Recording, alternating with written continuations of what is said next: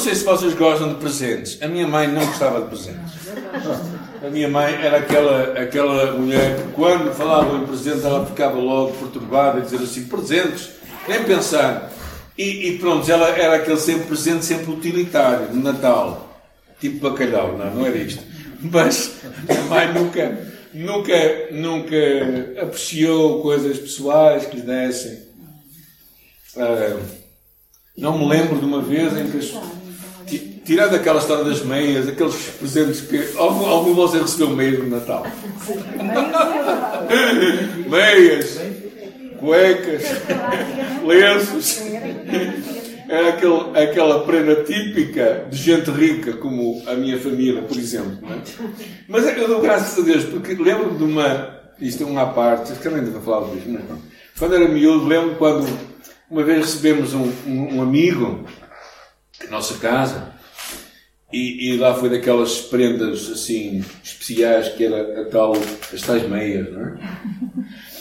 E, uh, e demos aquela, aquela pessoa, ele era um, era um rapaz que também era uma família humilde e que entretanto depois veio a ser missionário no Nepal.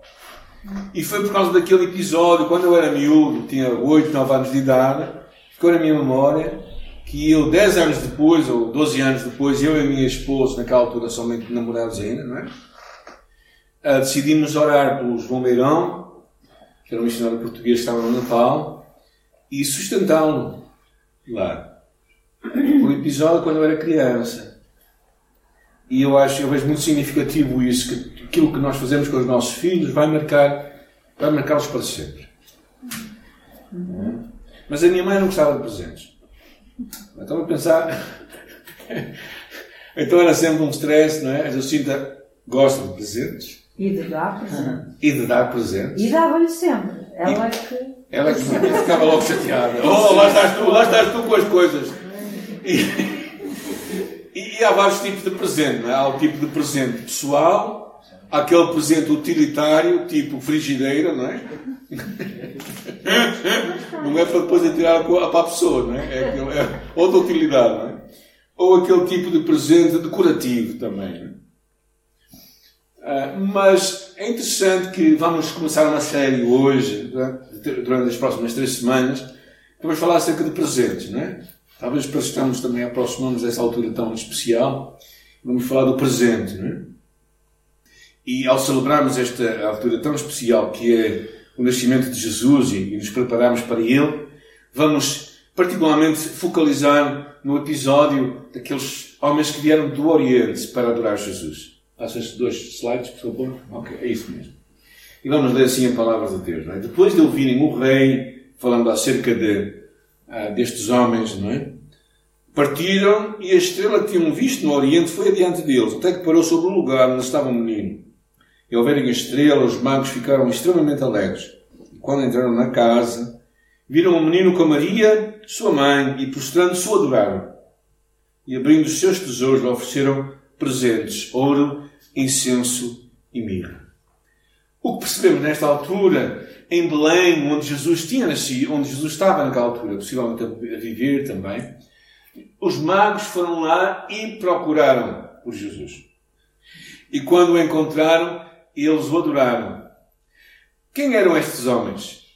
Eram homens educados, não eram astrólogos, eram astrónomos, que é muito diferente. Estudiosos das estrelas que viram o aparecimento de uma estrela, não é esta aqui que está ali à frente, todos veem aqui também, mas era uma estrela especial que eles acreditavam que mostrava o nascimento de um rei.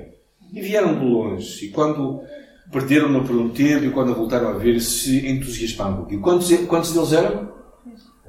Não sabia. Não. Que alguns já disseram três, já sei. Isso é, é, o que, é, o que, supostamente se vai dizendo, não é? Isto pelo número de presentes que nós vemos.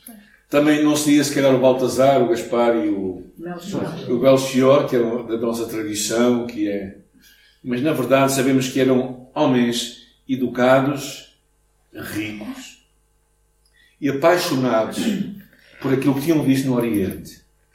Empreenderam aquela viagem muito longe até procurarem aquele menino e ao chegarem. E entregam três presentes. Que eu acho que eram presentes práticos, valiosos, e profundamente espirituais, é? significativos. É? A Bíblia nos diz que eles ofereceram a Jesus ouro, incenso e mirra. Ouro, sinal da sua realeza de um rei, ah, incenso. Agora estou a ver onde é que está o incenso e a mirra, alguns estão aí a discutir, não é? Descobriram onde é que está o ouro, não é? Mas, mas o incenso era uma substância resinosa, muitas vezes feito tipo óleo, nós o conhecemos mais como aquelas varetas que dá um cheiro que enche a casa, não é? E mirra, que era sinal do sofrimento de Jesus, e incenso, sinal do seu sacerdócio. E é sobre isso que nós vamos falar hoje. Né? Incenso, que tem várias utilidades, pode ser uma coisa até terapêutica, é, que tem muitas propriedades, também é muito usado para aromatizar espaços, particularmente nos dias de hoje, mas também tem uma função religiosa que é muito importante. E quando pensamos em Jesus como este sumo sacerdote, nós vamos possivelmente chegar a um ponto, e para mim foi uma alegria estar a preparar esta, esta pregação, uh, chegar a um ponto, ela, ela também é partilhada eh, pelo pastor Craig Rochelle, da Life Church, e, uh, e chegar um ponto em que nós reconhecemos Jesus como este sumo sacerdote, que que tinham várias funções. O sacerdócio era uma coisa interessante no Velho Testamento.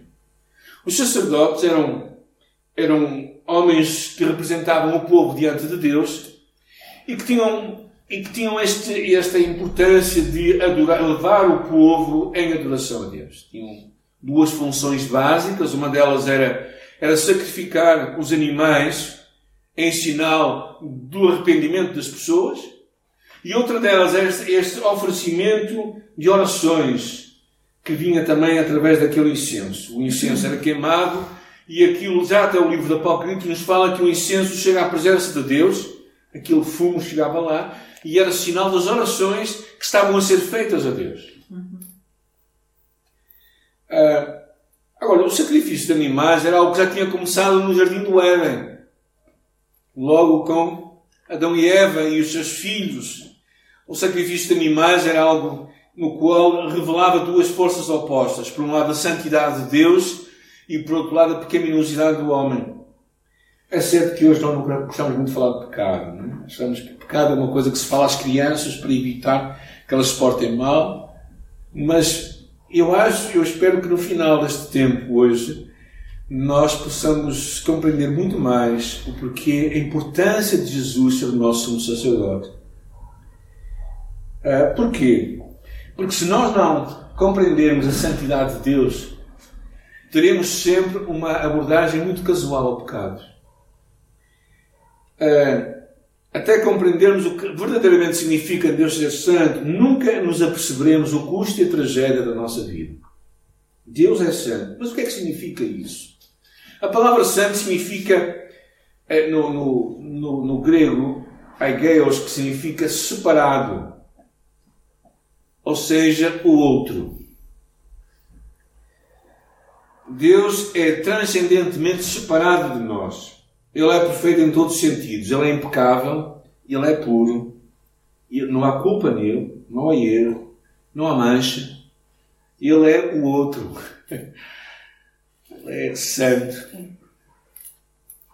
E ele é perfeito e, e, e, santidade não é somente um dos atributos de Deus, mas isto permeia todos os seus atributos. Ou seja, o seu poder é santo, a sua graça é santa, a sua misericórdia é santa, a sua glória é santa. O nosso Deus é santo e o nosso desafio é que nós não somos. Ou não éramos. Na verdade, a Bíblia diz que não há um justo nem um sequer. Por isso, o que nós percebemos é que o homem está de um lado e Deus está do outro, e há um abismo que nos separa de Deus. Ou seja, nenhum de nós consegue, no, no seu plano original de vida, ter intimidade com Deus. Porquê? Porque tudo, tudo o que nós fazemos interrompe a intimidade que nós temos com Deus. É como num relacionamento que nós temos entre duas pessoas, não é? Que, que há coisas que se metem no meio e que nos impedem de ter um relacionamento. E a menos que nós consigamos compreender quem Deus é, a santidade de Deus, sempre vamos olhar para o pecado de uma forma muito casual. O sumo sacerdote no Antigo Testamento é muito interessante. Uma vez por ano, antes, antes, antes para trás. Ok, obrigado. Uma vez por ano ele fazia um sacrifício como o pagamento temporário pelos pecados do povo. Era conhecido como o dia da expiação, Yom Kippur. É, já, vamos, já vamos ver o animal, deixa-me passar aqui um pouco. Ele viu um animal, um bode, que era, no qual era colocado, é, era amarrado algo naquele animal e ele era lançado para o deserto. Como para que, dizendo que os nossos pecados também eram naquela altura lançados para longe da, nação, da, da, presença do povo. Né? E quando o, quando o animal também era, aquele animal era enviado, mas havia outros que eram mortos no lugar do ofertante. E quando aquele animal era morto, o sacerdote ia ao lugar conhecido como Santo dos Santos, naquela mesa, chamada mesa da propiciação, e ele fazia arder aquele incenso. E o incenso levava aquele fumo para o céu. E, esse incêndio que acontecia, simbolicamente, eh, os pecados eram perdoados e as orações chegavam à presença de Deus. Aquele bode uh, era enviado para, para longe e era morto em lugar dos homens. E eu acho isto muito significativo. O PAM não nos está a ouvir, Mas também não, não estamos para ressuscitar esta prática. Mas o valor daquela prática era quando um animal era oferecido, o ofertante colocava a sua mão no animal. Eu consigo imaginar o que é tu veres esvair a vida da, daquele animal. Perceberes o, o animal a perder a vida. E tu interiorizares que é por causa de mim, por causa de mim, que este animal está a morrer.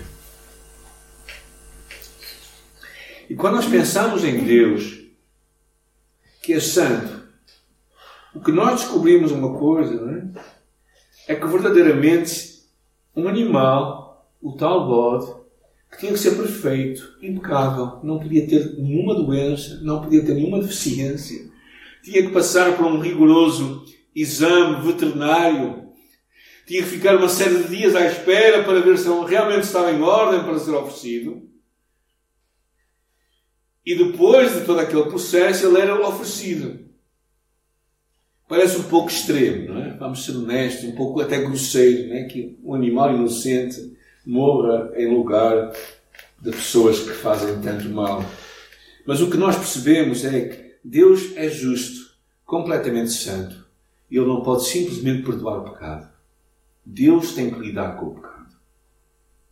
E o que nós entendemos é que este o sacrifício, por um lado, satisfaz a justiça de Deus, porque Deus é justo e é santo, mas por outro lado, ele estende a misericórdia para toda a gente.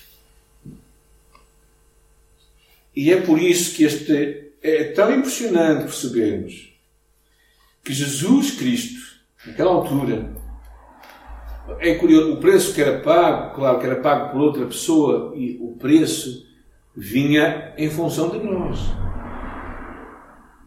Era uma cobertura temporária, mas é interessante que o autor de Hebreus percebeu muito bem isto. Em Hebreus capítulo 10, lemos assim, não é? Nessa vontade que fomos santificados pela oferta do corpo de Cristo, feita uma vez por todas falando de Jesus não só como o sumo sacerdote, mas como oferta. Ele foi feito oferta uma vez por toda. É interessante aqui, esta é a vontade de Deus, que tu e eu fôssemos santos, fôssemos tornados santos, fôssemos santificados, diz aqui a palavra. Não é por nós próprios, mas é por causa de Jesus isto acontece. Não é porque tu és bom, é porque tu não és bom. É porque tu e eu não prestamos. Tu e eu nunca conseguiremos ter perdão para os nossos pecados. Tu e eu nunca conseguiremos seguir, chegar ao patamar de Deus. Esquece. Pensa na pessoa melhor que tu conheces no mundo. Ela não é perfeita. ela precisa de um Salvador. E é, e é por isso que Hebreus continua: todo sacerdote se apresenta dia após dia, servindo, oferecendo muitas vezes os mesmos sacrifícios, que jamais conseguem apagar os pecados. Mas todo, mas este tendo oferecido um único sacrifício, falamos de Jesus, Jesus oferecendo um único sacrifício, assentou-se à direita de Deus, esperando daí que os seus inimigos sejam colocados por estrado dos seus pés. Então o texto fala-nos deste grande sumo sacerdote que é Jesus, o Filho de Deus, para que tu e eu nos tornássemos santos. E como é que nós nos tornamos santos? Por causa do sacrifício do corpo de Jesus, de uma vez por todas. O sacerdote estava em pé, ministrando diante do altar, dia após dia, oferecendo uma vez e outra vez, e outro ano, e outro ano. E nunca o problema era retirado. Mas o nosso sumo sacerdote, cujo nome é Jesus, ofereceu-se a Deus como único sacrifício pelos pecados, bom para todos os tempos. Alguém diz graças a Deus? Graças a Deus. Amém. Não foi uma cobertura temporária, mas foi a misericórdia de Deus. É como no episódio do filho pródigo. Não sei, vocês já andaram atrás de um, de um caminhão que leva porcos à frente? Parece que aquele cheiro os acompanha sempre. Ou já comeram aquela sardinhada que é muito boa a comer e depois vocês cheiram a roupa toda e dizem nem eu agora aguento a roupa, não é? E é curioso quando aquele filho pródigo vai para longe e fica e volta para casa com a sua roupa miserável, a cheirar a porco. com a roupa completamente. De repente, o pai lhe entrega uma túnica nova. O pai o cobre com aquela túnica. É, é isso que Cristo faz por ti e por mim. Ele retira a nossa túnica que cheira mal, fedorenta, mal cheirosa, rota, e Ele nos cobre, nos cobre com o seu manto de justiça. É interessante que o livro de Romanos diz que Cristo se tornou pecado por nós para que nós nos tornássemos justiça de Deus. O que significa, basicamente, é que há quase que uma troca de roupa. Sobre Jesus vai o nosso pecado e sobre nós chega a graça, de a graça, a justiça e a santidade. Por isso é que nós não somos pecadores. Nós pecamos, nós não somos pecadores. Agora. Agora, em Cristo Jesus, nós somos santos. Amém. Porque o seu, o seu manto de justiça e de santidade nos cobre. Nos cobre. Completamente. E não é somente uma cobertura por fora, é algo por dentro. Quando Deus olha para ti e para mim, Ele não consegue fazer nada mais a não ser amar-nos. Um Deus que entrega o seu Filho como não, como vai deixar de nos amar. O sumo sacerdote, claro, os magos não, não percebiam nada disto. Estavam a oferecer aquele incenso, símbolo significativo do sacerdócio de Jesus Cristo.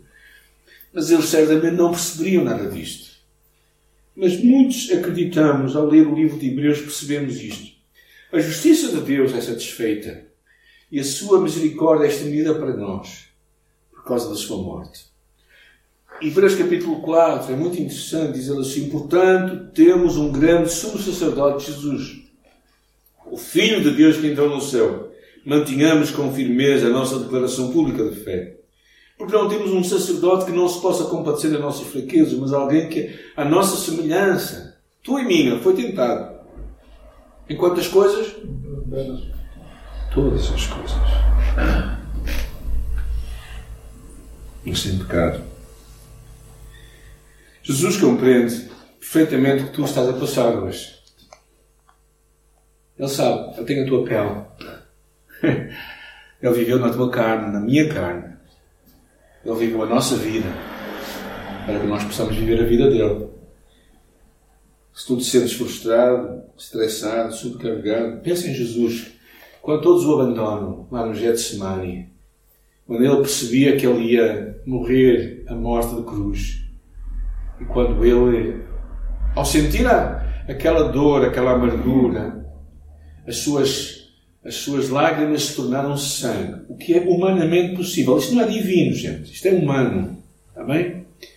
Ah, falei com, com o Dr. Jorge acerca deste assunto e, está comprovado que em casos muito, muito extremos de amargura e de dor profunda, há um fenómeno que acontece no corpo humano, no qual o, o, o, uh, o suor se torna sangue. Mas poucos homens chegam a este ponto. Mas Jesus chegou. Se tu sentes ansiedade, imagina Jesus com aquela gente toda à volta dele que não deixava em paz. Tu gostas de descanso? Pensa em Jesus, não é? Toda a gente ali a picá-lo, a de um lado para o outro, mas ele encontrava o momento certo para fazer as coisas certas. Se estás a lidar com pessoas difíceis na tua família ou à tua volta, alguém lida com pessoas difíceis, não levantem agora os braços. Mas, ou, ou melhor, se vocês são pessoas difíceis, também não vale a pena. Mas se estás a lidar, Jesus também lidou. Por isso ele compreende, é interessante. Ele foi semelhante a nós. Então pensa em Jesus, concebido fora do casamento, como uma mãe adolescente, criado numa pequena aldeia. Possivelmente todos falariam ou veriam como o bastardo.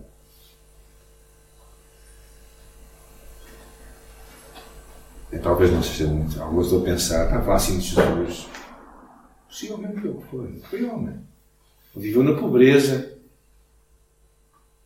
Ele foi criticado, ridicularizado, intimidado, foi tentado pelo demónio em alturas muito difíceis da sua vida, num estado, um, um estado muito fraco e vulnerável, uma, duas, três vezes. No entanto, não pecou. Experimentou a morte de um amigo, o seu primo, João Batista. A morte de Lázaro. Lamentou a perda dos membros da sua família. Foi acusado de coisas que ele não fez. Os seus amigos o traíram. Mas o pior de tudo foi o abandono de Deus na cruz. O sentimento de abandono.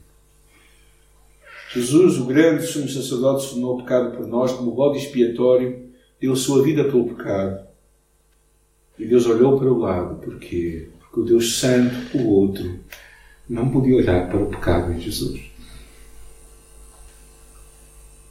O outro, o Santo, não podia ver o meu pecado, o teu pecado. E isso mostra o quanto Deus nos ama. E na verdade eu penso que este foi o momento mais decisivo de Jesus. Daí o seu grito de agonia: Meu Deus, meu Deus, por que me desamparaste? O que quer que sintas, Jesus sentiu. Ele é o sumo sacerdote. Na verdade, ele diz que a palavra se tornou carne e viveu entre nós. O livro de João. Deus nasceu forma de uma criança que te ama e se preocupa contigo. E Deus, na sua divina providência, trouxe estes homens magos do Oriente para chegar até Belém, para reconhecerem Jesus como este, este, este sumo sacerdote que haveria de vir. Ouro, ele é o nosso rei, falaremos daqui a duas semanas. Mirra, ele é o servo sofredor, o Cordeiro de Deus. Incenso, ele é o nosso sumo sacerdote. Que seria sacrificado pelo pecado, perdão dos nossos pecados. Mas é interessante o versículo antes. É interessante o versículo 16, o último versículo. Depois de ele falar aquilo, que não temos um sumo sacerdote que não se possa compadecer, ou seja, alguém semelhante a ti e a mim. E depois então ele termina dizendo, portanto, aproximemos-nos com confiança. Algumas versões dizem com ousadia. Ou seja, sejamos corajosos. ou seja, tu e eu temos entrada na presença de Deus. Porquê? Porque este sumo sacerdote, Jesus, pagou o teu preço, o meu preço. E claro, tanto que podíamos falar sobre este facto do Velho Testamento que é tão interessante. Porque naquela altura, vocês sabem, havia um lugar onde o sumo sacerdote só podia ir uma vez por ano, neste dia da expiação. O dia em que ele ia fazer a oferta pelos pecados de toda a gente. Primeiro dos seus e toda a gente depois. E naquele dia ele passava, passava uma cortina, amarrado, amarrado com uma corda ao pé, porque se ele morresse, ninguém podia lá entrar. Eles tinham medo que a presença de Deus fosse tão real que ele poderia morrer lá dentro, então eles amarravam o sacerdote cada morrer para puxarem.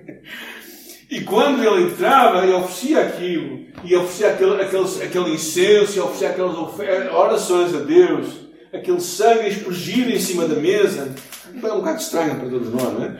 É um, é um bocadinho estranho, pronto, eu sei. Mas era, era, simbolizava aquela morte do animal, aquele sacrifício dado ali. E nessa altura, para nos fazer compreender uma coisa, que o pecado não pode ser levado de uma forma leviana, quando tu e eu compreendemos a santidade de Deus. Mas quando Jesus morreu, o que aconteceu? Aquele, aquele véu que estava naquele lugar, que separava o Santo dos Santos do resto do tabernáculo, foi rasgado de cima para baixo. Isso significa que tu e eu temos acesso a Deus quando? Sempre. Sempre.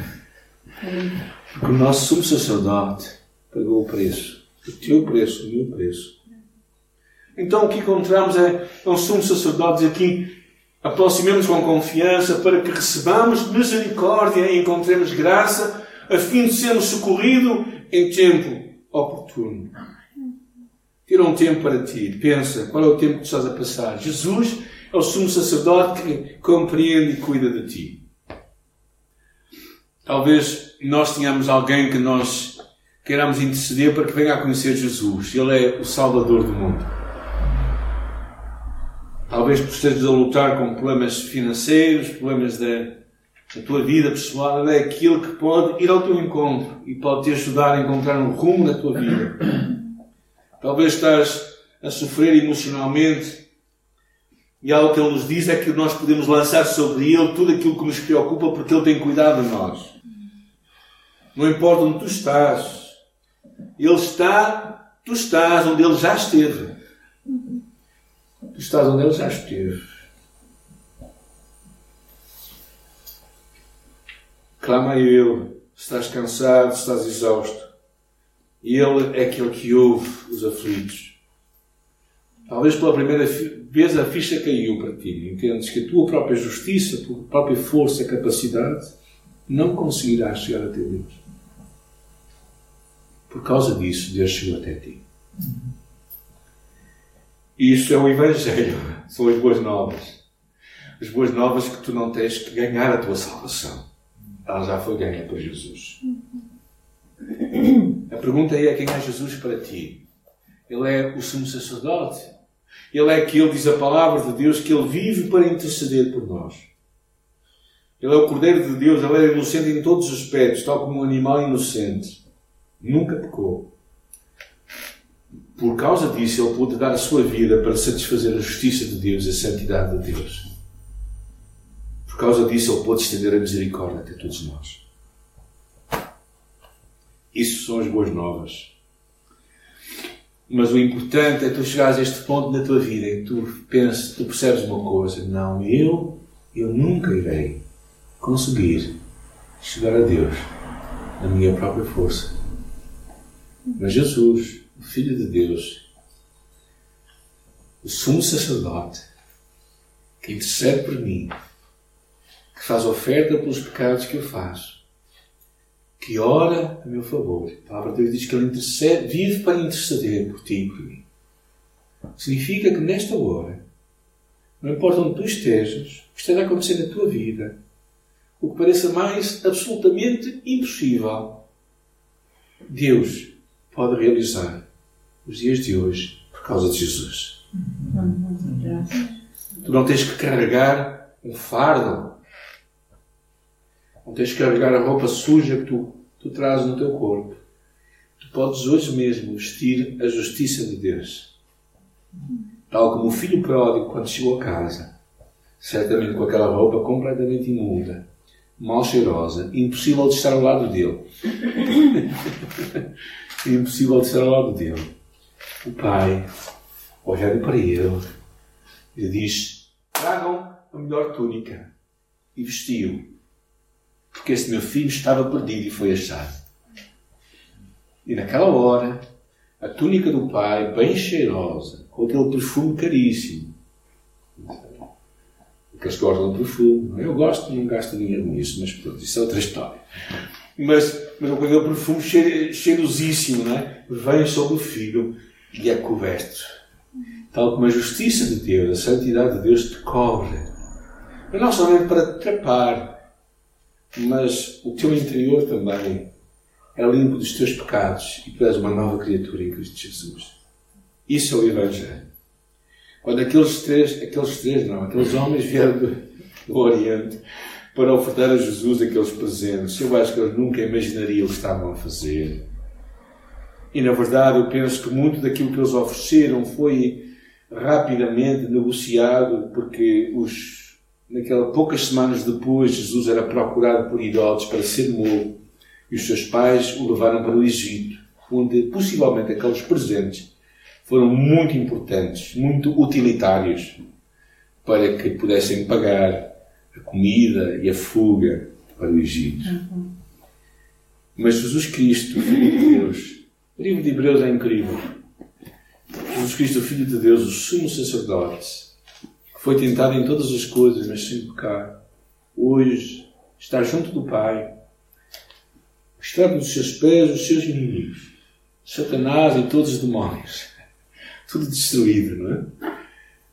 Mas está lá, junto do Pai, a interceder por ti e por mim. Isto é uma boa cunha que nós temos. No céu. No céu. O lugar mais significativo do mundo. E o meu convite para ti é que aproveites bem isto. Aproveites bem este amor de Jesus por ti. E se nunca tiveste este momento de convicção de pecado, se nunca percebeste ao certo quem é este outro, este Deus Santo, se calhar nunca vais perceber quem tu és, pecador e nunca vais entender, tu nunca vais conseguir chegar até Deus. Não importa que te esforces, não importa que sejas a melhor pessoa do mundo, espera até que sejas, mas tu não vais chegar até Deus. Porque por causa disso, Deus chegou até ti. É por isso que nós celebramos o Natal. Porque Deus se fez homem e habitou entre nós. E eu, eu quero te encorajar, é? talvez tu nunca fizeste uma decisão para seguir Jesus Cristo, eu quero te encorajar a fazer nesta tarde. Mas muitos de nós já fizemos a decisão, mas vivemos a nossa vida na nossa própria força. Esforçamos ao máximo. E afinal, não se trata de esforço. Trata-se de receber o que Deus tem para nós. Uhum. Trata-se de pegar o que Deus tem preparado para nós desde o princípio do mundo. Trata-se de nós estarmos ligados à videira verdadeira, porque nós somos as vagas da videira. Trata-se de nós simplesmente termos uma relação de descanso em Deus. Intencional, claro, ativa, mas não de um esforço. Porque se vocês forem às videiras em Portugal, nunca ouviram nenhuma agrunir dizer assim: vou dar fruto, vou dar fruto. Não, nunca ouviram aquilo, os ramos a esforçar-se. Não. O segredo é, é estar ligado, simplesmente. É? Está simplesmente ligado. Não há, há muitos cristãos que se esforçam muito, mas estão ao lado. Porque não é o teu esforço que vai fazer nada, é a tua rendição a Deus. Rendição. Senhor, esta noite, obrigada pela tua palavra. Eu quero orar por, por todos nós que estamos aqui, orar por alguém que ainda não tenha feito esta decisão para seguir Jesus Cristo. Alguém que ainda não interiorizou esta mensagem tão simples, significativa e profunda, que é Jesus, o Filho de Deus, é o meu sumo sacerdote. E ele, faz, ele fez o seu sacrifício por mim e, na verdade, ele tornou-se também o bode expiatório para que hoje possa fazer orações por mim. E nós estamos tão gratos por isso, Senhor. Tão gratos. Tão gratos por isso. E eu quero orar que esta mensagem possa tocar a nossa vida de forma a podermos dar o nosso melhor para Ti. não para ganhar nada em troca, mas simplesmente para demonstrar a nossa gratidão e amor por Ti. E, Senhor, oramos, Pai, oramos por também por todos nós que vivamos um Evangelho de boas novas, da redenção que é em Cristo Jesus, da salvação que é no Senhor Jesus Cristo. Que vivamos alegremente a nossa identidade em Cristo Jesus. Obrigado. Nós te agradecemos por Jesus, nosso sumo sacerdote, e oramos que, ao nos aproximarmos desta celebração que é o Natal, o façamos convictos do teu amor por nós e com uma verdadeira adoração. Em nome de Jesus. Amém.